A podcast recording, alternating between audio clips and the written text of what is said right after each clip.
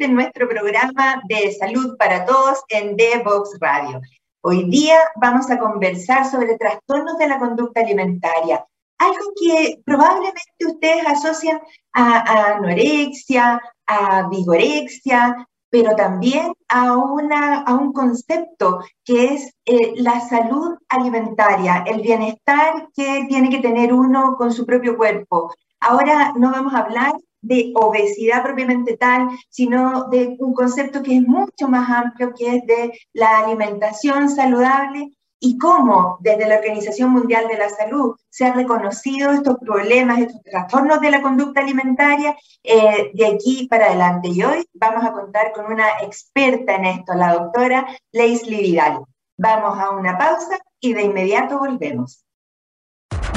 Te invitamos a conocer el destacado rol central de la educación técnica profesional en Chile, sus innovaciones, desarrollos y el importante impacto que genera en las personas y los territorios. Cada jueves, 17 horas, junto a Elizabeth Zapata, solo en divoxradio.com.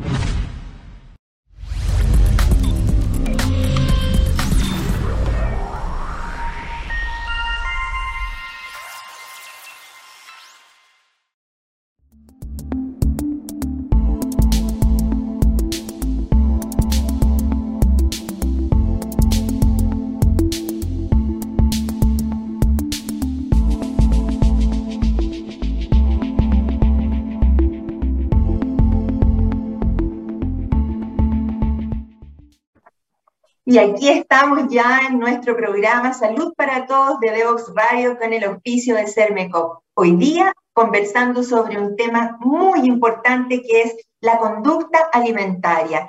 Y para hablar de este tema tan específico, pero tan prevalente, tenemos una invitada increíble que es la doctora Leslie Vidal. Querida Leslie, ¿cómo estás? Muy bienvenida a nuestro programa.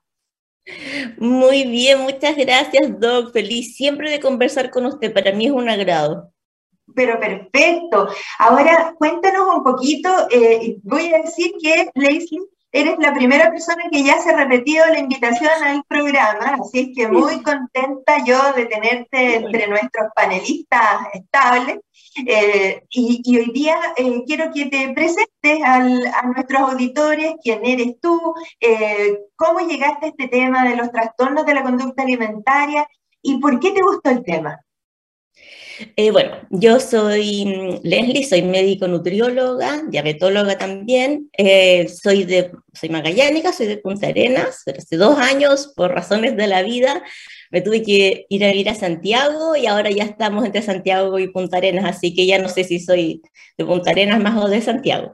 Y estos últimos años de pandemia, bueno, siempre me he dedicado porque me formé, ya soy especialista hace 10 años, y me formé con eh, no dieta, que al principio hasta para mí, hace 10 años atrás, esto de que las dietas no funcionaban fue súper disruptivo y yo no entendía cómo la mentora de esto le decía al paciente, ok, si te gusta el bonobón, cómete bonobón todos los días. Y yo decía, bueno, este paciente no va a bajar nunca de peso, no sé si come chocolate todos los días, pero después fui entendiendo de que efectivamente las dietas no funcionan y es una bandera que llevo aquí en Chile hace 10 años, pero ahora hace dos años que recién tengo red social, como que siento que he podido difundirlo más o bien encontrarme con personas que han estudiado el tema en base a la evidencia y que en el fondo eh, piensan como yo. Así partió todo y ahora estás dedicada 100% de tu tiempo a esto, estás haciendo teletrabajo también sobre este tema.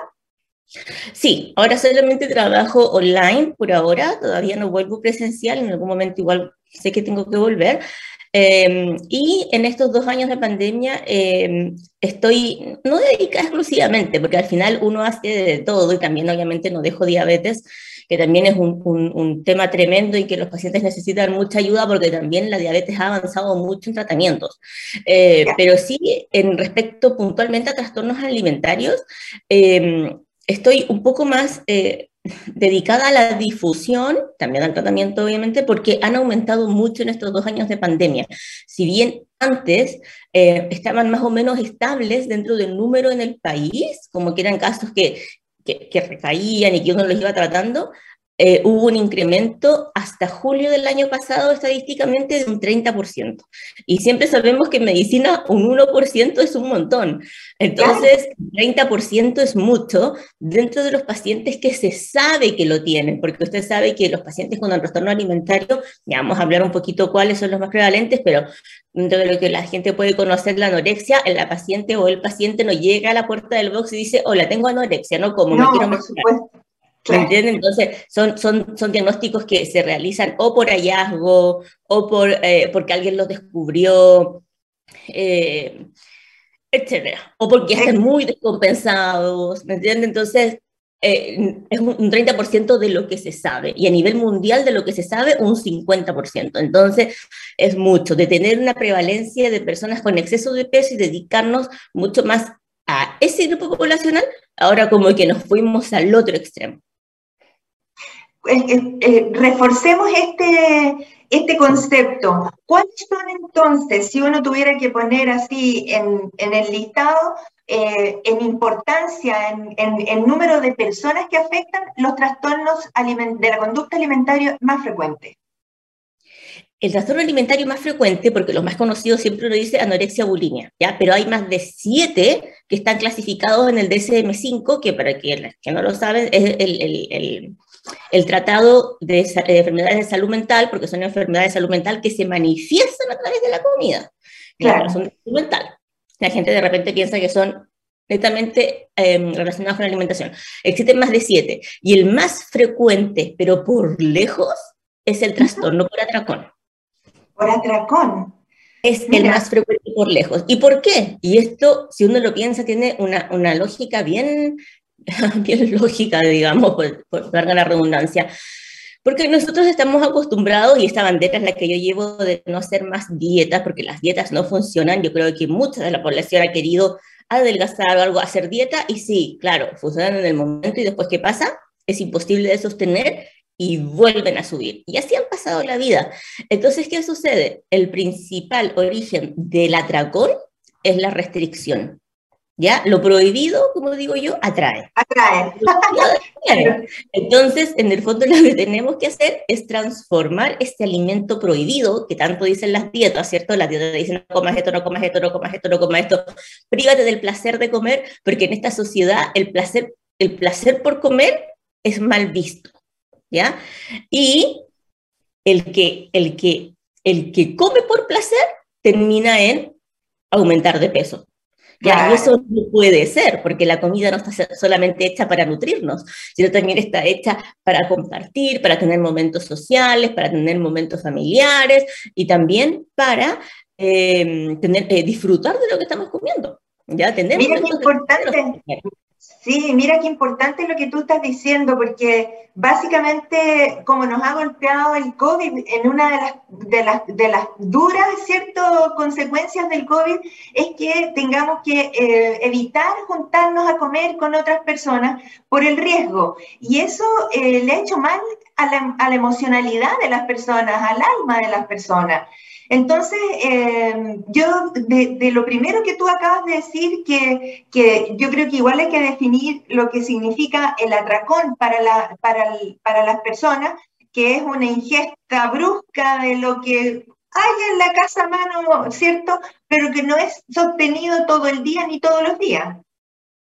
Sí, puede ser todos los días, ¿ya? Y puede ser más de una vez al día.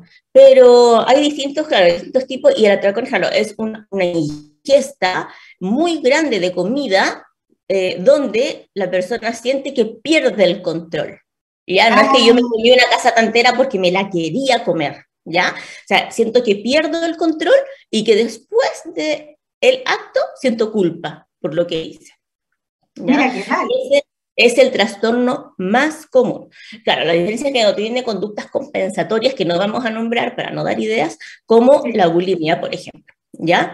Pero, eh, pero es el trastorno más frecuente. ¿Y por qué es el más frecuente? Porque la gente pasa restringiéndose comida. Entonces, si a mí me encanta el pay de limón y, y no como en uno, dos, tres, cuatro, cinco, seis meses y muero por comer, cuando tenga uno enfrente, yo no voy a decir, me da un pedacito, me lo voy a comer todo, porque probablemente en seis meses más no voy a poder comérmelo. Sí, exactamente. Entonces tú mencionabas que el trastorno para atracón es el más frecuente. Eh, y el segundo más frecuente, ¿qué vendría siendo? el segundo más frecuente, la verdad es que estadísticamente no lo sé, pero siempre está entre la bulimia y la anorexia. Ah, ya, entonces eran como los más conocidos. Sí, ahora, ojo, que estos trastornos pueden virar entre uno y otro. Ya puede haber un trastorno por atracón, que tanta culpa, tanta culpa, tanta culpa, el paciente empieza a compensar, a tomar medidas compensatorias y se transforma en una bulimia, o que esta restricción de comida en un trastorno por atracón se prolongue y lleguemos a una anorexia. Ya uno puede llevar a otro. Pero en ah, general la población, el trastorno por atracón, debido a las dietas crónicas, eh, es el más común. Y por eso eh, tenemos aquí la bandera y la batalla de no hacer más dietas, porque las dietas causan un daño muy grande y en el fondo las personas se pueden adietar. ¿Por qué? Porque nos han enseñado o nos han inculcado, digo, a través de la industria y todo, y por una cosa transgeneracional, yo ya pensando desde mis abuelas, que hay que ser delgado, que está mal ser gordo, que está mal tener las piernas así, que está mal, que las pechugas tienen que ser de, alguna forma, sobre todo las mujeres, a los hombres también, pero es mucho más, eh, en las mujeres ha, sido mucho más impactante, claramente, que, que tienes que tener eh, el cuerpo de un, de un cierto tipo, ¿ya? Que, que, el cuerpo ideal, que el cuerpo perfecto es el de las mujeres que tienen que pasar por la pasarela de ser mis universo. Y yo le digo a mis pacientes, yo tengo el privilegio, porque nosotros estamos codificados 50, 70%, usted sabe, por la genética, de ser delgada, pero mi cuerpo nunca lo voy a poder modificar para pasar por la pasarela de mis universos, a pesar de que soy delgada, ¿entiendes? Claro, ese es otro cuerpo. Y ese cuerpo lo tiene el 2 a 3% de la población mundial. No todos podemos llegar a eso. Entonces, al final han enseñado a, las personas, sobre todo mujeres en general, que a no querer nuestro cuerpo y, y, además nos han enseñado que es posible modificarlo a nuestro gusto y nosotros no podemos modificar nuestro cuerpo. Entonces, todos esos mitos hay que derribarlos. Mira qué interesante todo esto que estamos conversando, porque además cuando las personas bajan mucho de peso, habiendo tenido ya un, sobrepeso o una masa grasa muy importante, las personas tienen como la falsa sensación de que van a recuperar la juventud, la lozanía, en ese, en ese momento tal como, como eran 10 años atrás, por ejemplo, y eso no es así. Esto, aquí hay un mensaje que, el, el mensaje muy importante es que uno se tiene que sentir contenta con su cuerpo, tiene que sentir orgullo de su cuerpo, tiene que sentir que, que le es funcional y que es sano y que lo que hace para nutrirlo es lo que, lo que te gusta, em, pero ahí también hay que hacer una, una reflexión respecto a, a, cómo uno se puede encontrar bien, pero vienen las opiniones de los demás. Y en esas opiniones de los demás, de repente los mensajes están a diestra y siniestra, están en la publicidad y pueden ser mensajes a veces erróneos para los niños o a veces ofensivos para las personas. Cuéntanos un poquito de cómo son los mensajes que se leen respecto a los trastornos de la conducta alimentaria. Sí, hay que ser bien responsables en lo que decimos, el poder de la... Si supiéramos, siempre digo, cuánto pesan nuestras palabras, tendríamos un poco más de cuidado con lo que decimos. Lo primero es que, que, yo les enseño a las mamás, eh, que en general toman el taller, en, en, en, un taller que hago, es no alabar la delgadez, ¿ya? Porque en el fondo, ¿qué está mal? Y acá que, quiero hacer una diferencia. No está mal que una persona diga, pucha, he subido en este tiempo 6 kilos porque no me he movido, me fracturé una pierna y he estado en cama y ya y listo, y después los voy a bajar y me siento súper cómoda. No es eso, ¿ya? Es el relacionar que la delgadez es lo bueno, lo exitoso y que así te van a querer más y que tu vida va a cambiar. Yo una vez hice una cajita en Instagram de, de, preguntas y, y puse, alguna vez dijiste, cuando yo sea flaca, voy a, y ahí como que tu vida va a cambiar, ¿no? Y uno, ojo, puede estar alabando un cáncer. ¡Uy, qué bien te ves! ¡Qué flaca estás! ¿Cierto? Y puede estar, claro. Ya, puede estar una vez en un, en, un, en un encuentro de amigas, alguien le dice a la otra, menos mal otra ya lo tenía trabajado, que siempre ha sido linda, estupenda, una mujer muy atractiva en todo sentido, no hablemos del físico, y le dice que no nos veíamos hace mucho tiempo, estás más estupenda que antes, ¿cómo hiciste para adelgazar tanto? Eh, me violaron hace seis meses, ¿no? Estoy con depresión. Oh, ¡Qué mal! o al revés, oye, has engordado, bueno, perdí mi bebé. No sé, oye, tantas cosas que nosotros podemos estar alabando que no sabemos. Hoy mira, ella engordó un poco, bueno, sí estuvo embarazada, tuvo un aborto recién, y, ¿me entiendes? Entonces, mejor no hablar del cuerpo ajeno. ya, y en el fondo, que podemos estar alabando cualquier cosa, y eso hace mucho daño, obviamente. Entonces, primero yo le digo a las mamás, no alaben la delgadez, no digan, uy, mira, ella es tan bonita, pero si bajara un poquito más, típico comentario, se vería mucho mejor. Uy, se descuidó, mira cómo está, engordó. Como que gordo es malo y flaco es bueno, ¿no? ¿Por qué? Porque si los niños o niñas en su casa escuchan este tipo de comentarios, nunca van a querer tener un cuerpo gordo. Y de repente genéticamente están codificados así. ¿Me entiendes? Entonces, claro. con eso. Después, lo otro es no mirarse al espejo frente a los niños y empezar a criticarse, porque los niños tienen un pensamiento muy concreto, ¿ya? Eh, eh, la comida, las cosas que uno dice pueden sonar de repente muy abstractos para ellos. Hay mujeres que están con sus hijos y dicen, ay, qué ganas de comer un chocolate, porque están a dieta, obviamente, qué ganas de comer un chocolate, es tan rico, es lo mejor de la vida, esto me encanta. Y después los hijos ven que se come el chocolate y dice, no, qué? lo hice mal, esto es lo peor, lo arruiné. Entonces dice, entonces, ¿qué es bueno? O se comió el chocolate que tanto quería y cuando se lo comió dijo que era lo peor. Entonces como que los niños procesan de cualquier forma esos mensajes. Claro, no, esto, mira, lo que tú dices es tan, tan, tan importante y esto no es, no es una novedad en ese sentido, porque yo siempre ponía el ejemplo cuando, cuando eh, intentaba trabajar sobre la ley antitabaco, ¿cierto? Eh, y decía, si un niño va con su mamá y con su hermanito en, en un cochecito que es guagua y tu mamá fuma al lado tuyo, eh, ese es un mensaje como si esa fuera una conducta correcta y, no, y no lo es.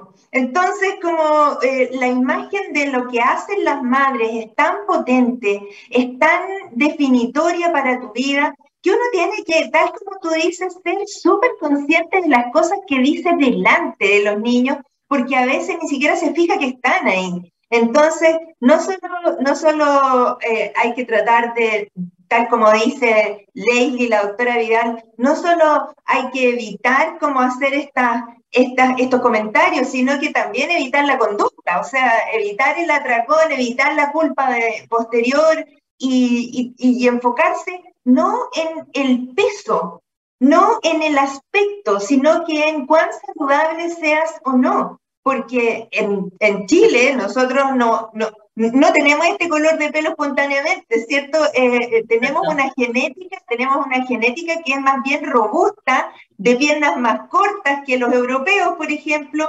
y, y, claro, la expectativa no es ser delgada como sirena, es ser saludable.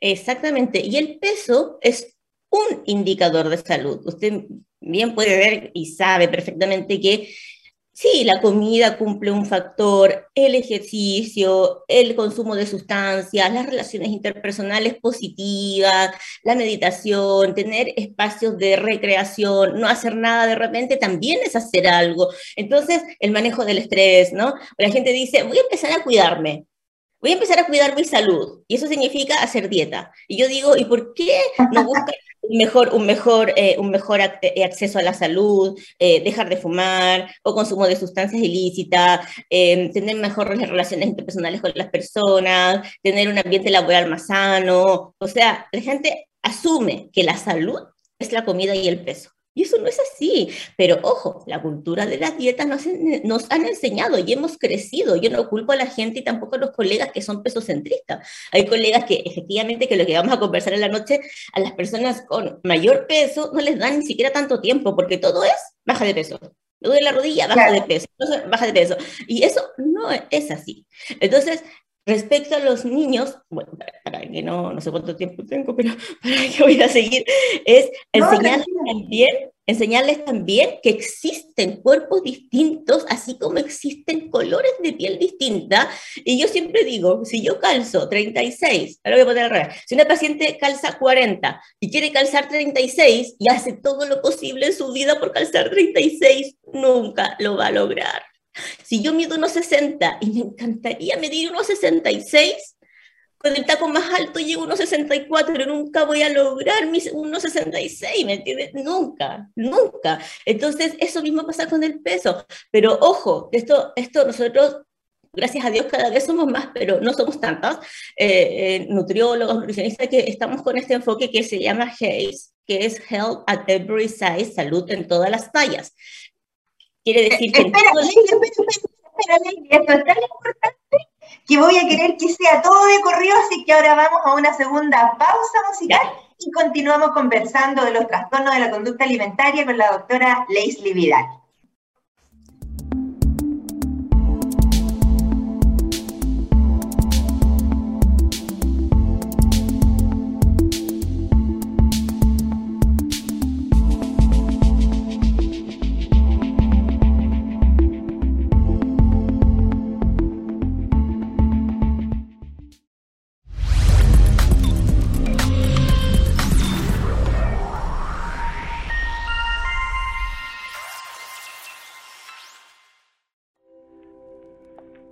Sermecop es una cooperativa que a lo largo de la historia ha puesto a las personas en el centro, asumiendo el compromiso de protegerlas, brindándoles acceso a una salud oportuna sin importar su edad, sexo o si tienen enfermedades preexistentes. Nadie debe ser excluido. Hoy queremos que conozcas Vive Sermecop, un programa de descuentos y beneficios en salud donde podrás acceder a atenciones con especialistas, exámenes, telemedicina ilimitada, sin costo para ti y mucho más. Ingresa a vivesermecop.cl, utiliza el código Vive Mujer y recibe un 20% de descuento. No dejes pasar esta oportunidad.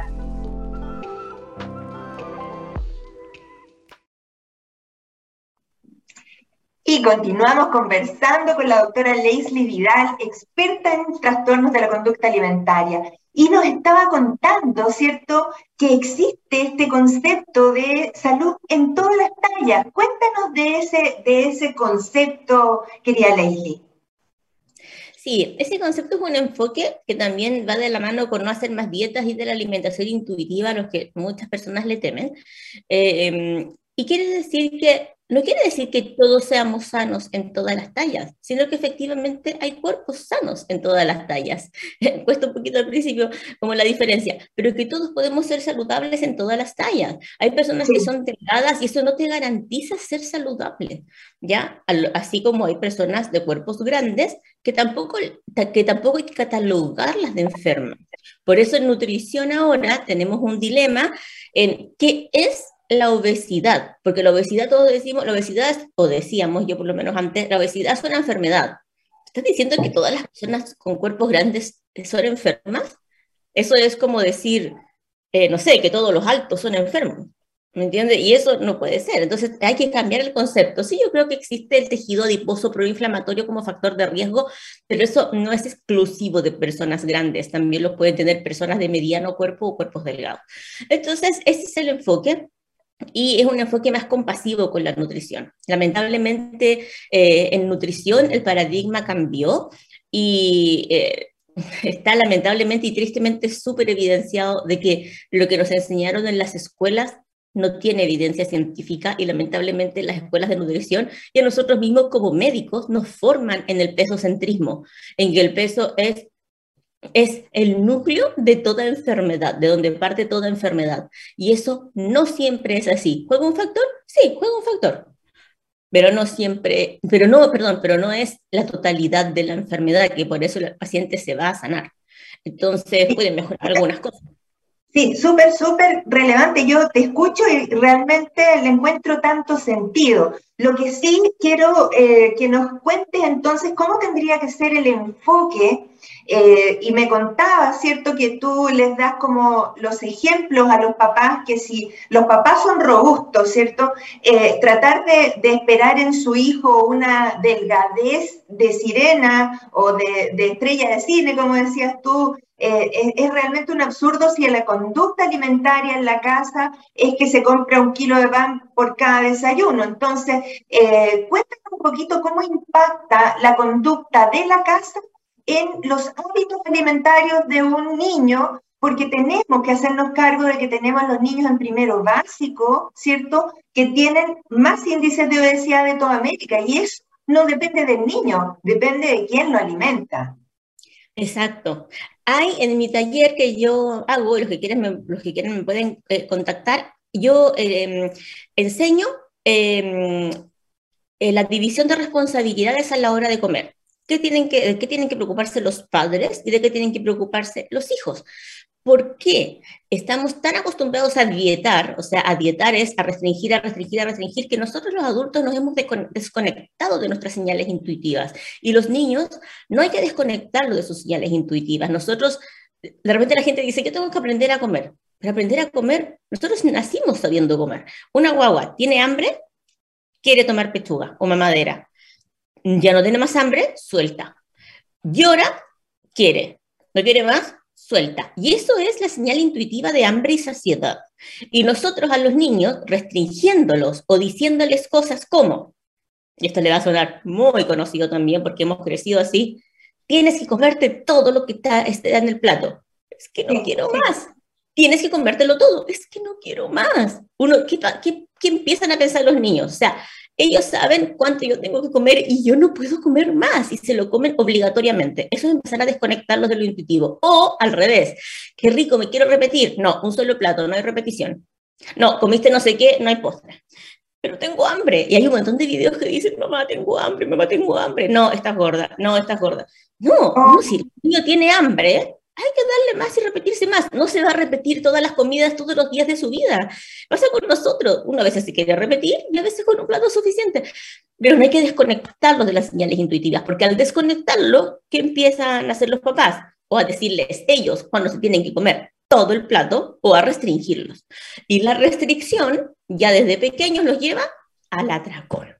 Entonces los papás me dicen, pero es que doctora, si yo hago lo que usted me dice, de dejarle los dulces ahí a disposición de los chocolates, se los va a comer todo. Y yo le digo, obvio, porque ¿cuánto tiempo se lo has restringido? Yo en mi casa, porque todo el mundo me pregunta, ¿y usted cómo lo hace? Los dulces, los chocolates, los chitos y las papas fritas están a disposición. Los niños saben dónde está. Y de repente un día yo venía llegando a Punta Arenas y me dice, mamá, quiero palta. Aquí más lo que cuesta encontrar paltas buenas. Y yo no tenía palta. quiero palta, quiero palta. Y yo, ¿te puedo dar un chocolate? No, quiero palta. ¿Te puedo dar un yogur? No, quiero palta. ¿Quieren? Eso. Pero ¿por qué ellos no quieren chocolate? Porque ellos saben que cuando lo quieran, lo van a ir a buscar.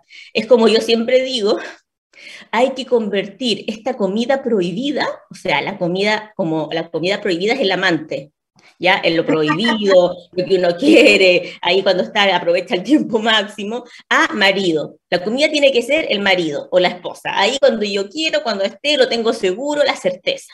Ya, pero la incertidumbre lleva al atracón.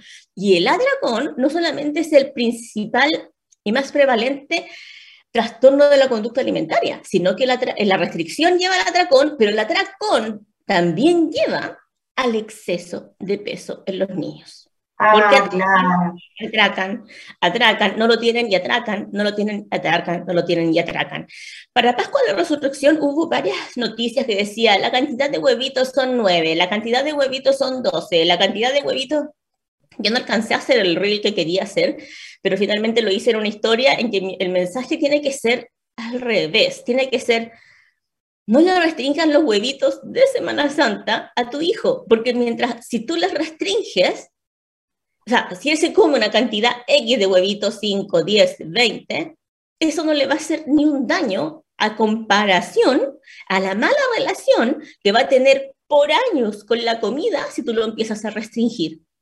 Mira, qué interesante, sí, qué, increíble, porque esto es una inversión en tiempo, pero también es una inversión a futuro, el cómo edificas la relación de la comida, porque nadie Nadie reflexiona que el mismo plato de porotos que le sirves a un caballero de, de, metro 90 no puede ser exactamente el mismo plato de porotos que le sirve a un niño de 6 años, pero es el mismo. Entonces, eh, es, muy interesante esto porque le pone el límite y también eh, es, eh, la literatura ya había descrito mucho tiempo atrás que si tú le das hasta la el último granito de arroz por la mamita, por el papito, y que tiene que pasar casi la lengua por el plato, eso, esos niños igual, aquellos a los que tú obligas a terminar de comer toda la comida, van a tener un problema de obesidad más difícil de resolver y que aquí hemos vinculado, y yo por eso te agradezco, Leslie, la, la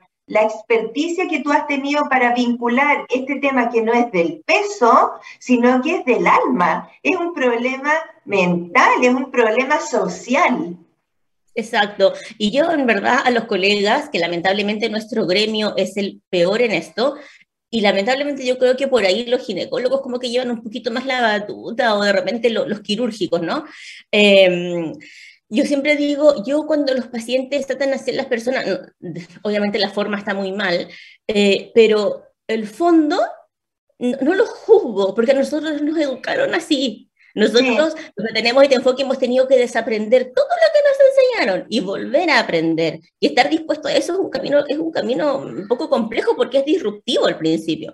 Entonces, yo no lo juzgo y hasta que esto no se cambie en la escuela de medicina y de nutrición, vamos a seguir así. Entonces tiene que haber un cambio desde las aulas universitarias. Pero mira cómo han cambiado. Fíjate que cuando yo era chica, hace 60 años, eh, la, la, eh, la, pirámide de la nutrición que tenía que partir, ¿cierto? Desde la proteína animal como, como, como el eje de tu alimentación. Bueno, para que tú veas cómo han cambiado los tiempos, en este momento mi nieta, por ejemplo, nunca en su vida ha probado una proteína animal y tiene una estupenda salud, ya va a cumplir dos años, y, y, y, y, el enfoque que sus padres, que son veganos, le han dado, es un enfoque completamente distinto, pero saludable también. Si aquí es, el, el, el cómo, cómo se sintoniza uno con su cuerpo y con las cosas que tenga que hacer. Em, el lenguaje, el poder de la palabra. ¿Cómo le sugerirías tú que entonces a, las mamás que todavía no tienen ni siquiera a su hijo en brazos. ¿Cómo les explicas esto de la comida intuitiva, a libre demanda? Eh, ¿Cómo se los explicas en sencillo? Sí, la alimentación intuitiva mucha gente le tiene susto porque piensan que es comer todo lo que quieran y que eso en el fondo siempre piensan en chocolate, papas fritas, etcétera, a cualquier momento. Y eso no es así. Lo que pasa es que piensan así porque es lo que han restringido, piensan en lo que han restringido más. Entonces dicen, ¿qué he restringido yo los chocolates? Entonces voy a comer chocolate todo el día. Y yo podría hacer la prueba con alguien, come chocolate todo el día por dos años. Nadie puede vivir a chocolate. Nadie. Porque te van a dar ganas en un día caluroso con 30 grados de tomarte una cerveza o de tomarte un refresco o de comerte una naranja. Entonces, e, es imposible. Pero al principio, efectivamente, eh, hay que hacer un trabajo con un programa y con alguien asesorado, sí, ¿ya? Porque efectivamente es súper difícil recaer, porque tenemos una sociedad en que a la vuelta de la esquina te dice, no, dieta, ¿ya? Restringe. Entonces hay que empezar a conectar con las señales intuitivas, como que tengo hambre, tengo ansiedad, ¿qué tengo?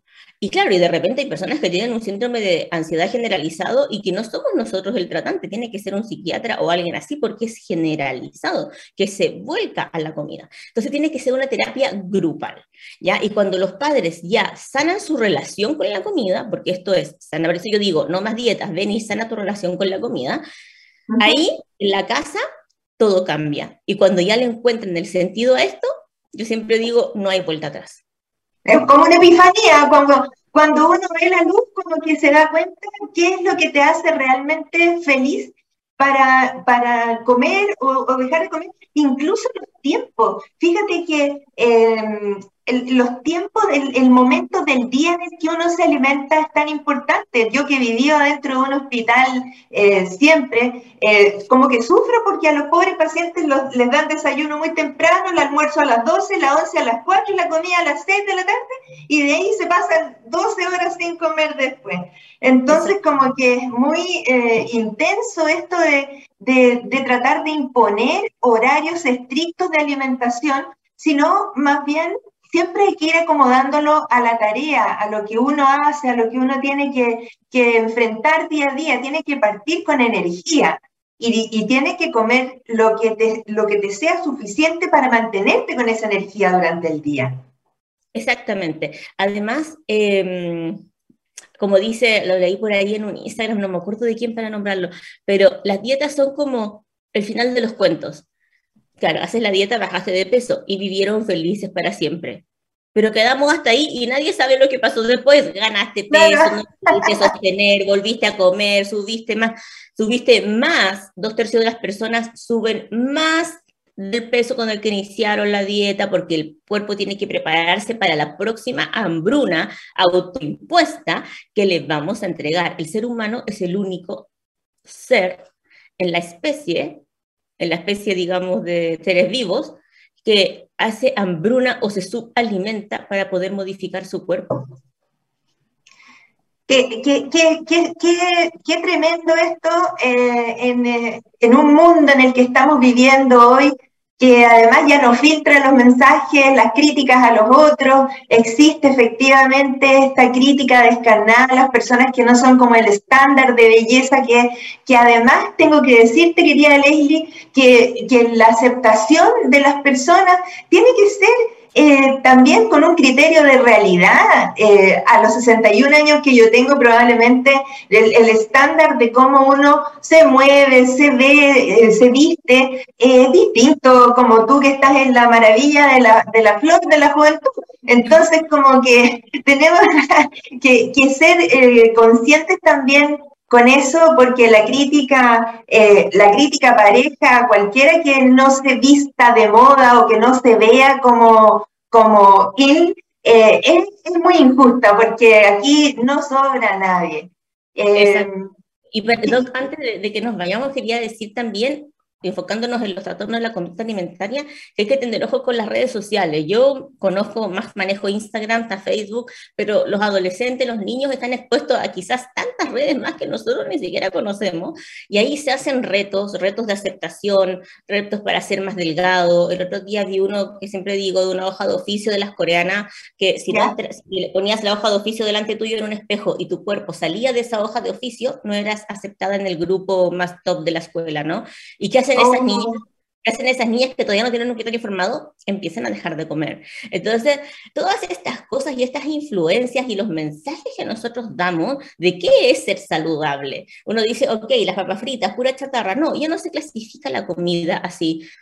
Algunos alimentos tienen más nutrientes que otros, pero comerte unas papas fritas o una tabla de carne con papas en una reunión social ok, probablemente puede existir alimentos más nutritivos, pero ¿qué te dio esa reunión? ¿Te engrandeció el alma? ¿Te dio eh, una salud emocional, mental mejor, etcétera? La salud no es solamente la comida y el peso. Entonces, ojo con eso, ojo con clasificar los alimentos, porque los niños terminan diciendo, esto es malo, esto es bueno, esto es malo, esto es bueno, y eso es cultura de dieta, esto puedes, esto no puedes, esto puedes, esto no puedes.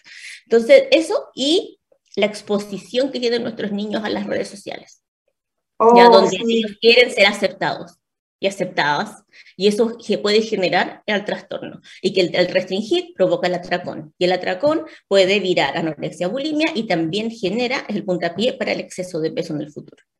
Y para la depresión también, si es que uno no es capaz de, de, controlar eso, yo, yo creo que eh, estamos en un mundo súper expuesto eh, pero, pero hay personas como tú, querida Leslie, que nos han ayudado hoy día a comprender mejor muchos conceptos. El concepto más importante es que uno no puede vivir a dieta porque es absurdo, es como si yo viviera acá en el hospital o en la clínica solo para cuando viene la visita de acreditación de la entidad y el resto del tiempo me olvido. Es, al contrario, tenemos que vivir todos los días tomándonos en serio lo que hacemos, lo que comemos, cómo opinamos de, de nuestro propio cuerpo y cómo opinamos del, del cuerpo del resto. Yo te quiero agradecer eh, la compañía en este lindo programa que hemos tenido hoy día. Estuvimos conversando con la doctora Leslie Vidal. ¿Alguna palabra final de despedida, querida Leslie? Eh, sí. No dejes que ninguna dieta entre a tu hogar. Ah, excelente, excelente. La nutrición ah, cotidiana eh, la que tú crees que es la mejor para ti, para tu familia, y no a las dietas. Sí, no eso, más dieta. Hay que sanar sobre la relación que tenemos con la comida. Buenísimo. Querida Leslie, yo me despido de ti y con nuestros auditores nos vamos a la tercera pausa musical y volvemos a cerrar este hermoso programa. Gracias, Doc. Gracias. Si quieres descubrir el valor de las ciencias de la computación en el desarrollo de los niños y jóvenes, no te puedes perder. Día Cero. Día Cero. Todos los jueves a las 18 horas, junto a Belén Bernstein y sus invitados. Día Cero.